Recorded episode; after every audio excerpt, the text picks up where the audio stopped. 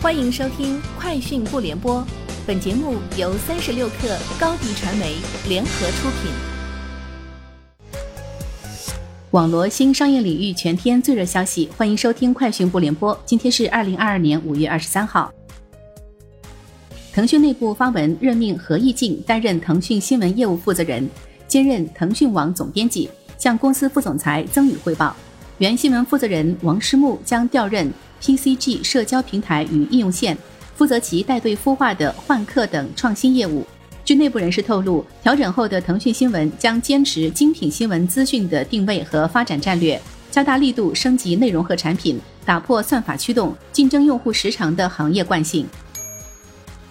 据中国信通院消息，一到四月份。我国工业投资、制造业投资同比分别增长百分之十二点七和百分之十二点二，增速分别高于全国固定资产投资五点九个和五点四个百分点。高技术制造业投资同比增长百分之二十五点九，增速高于制造业投资十三点七个百分点。今年以来，A 股市场震荡加剧，投资者避险需求增加。以投资短端资产为主的短债基金，凭借低波动、高流动性等特点，成为资金追捧的避风港。统计数据显示，截至五月二十二号，今年以来新发行了三十三只短债基金，去年同期仅发行五只。截至五月二十号，今年以来短债基金平均收益率百分之一点一八，年化收益率达百分之三点零五，九成以上获得正收益。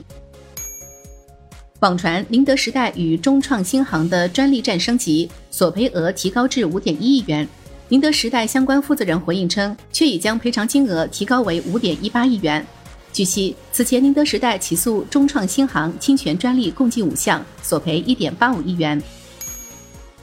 据报道，华为鸿蒙负责人、华为终端 BG 软件部总裁王成禄博士已经离开华为，个人微博的官方认证也已取消。而社交媒体上有多位科技行业博主表示，王成禄已经加入深开红公司，新去向获得了华为高层认可。王成禄为华为技术元老，在华为二十二年，主导鸿蒙系统开发，被称为鸿蒙之父。王成禄如果加入深开红，意味着仍在华为系公司。记者从百度集团获悉，公司在业内首发行业大模型。百度集团副总裁、深度学习技术及应用国家工程研究中心副主任吴田表示。今年是大模型产业落地的关键年，大模型技术与真实场景需求的有效匹配是落地要解决的关键问题，并给出支撑大模型产业落地的三个关键路径：建设更适配场景需求的大模型体系，提供全流程支持应用落地的工具和方法，营造激发创新的开放生态。据报道，马斯克的太空公司 SpaceX 正在进行新一轮大规模融资。这轮融资将使其估值升至约一千两百七十亿美元，成为全球市值前三大的初创企业，仅次于抖音集团和蚂蚁集团。如果以上周五美股收盘价计算，电商巨头阿里巴巴目前市值约两千三百五十二亿美元，SpaceX 的估值已经超过半个阿里巴巴。据 SpaceX 上周五在一封全公司范围内的电邮透露，SpaceX 希望以每股七十美元的价格筹集至多十七点二五亿美元的新资本。以上就是今天节目的全部内容，明天见。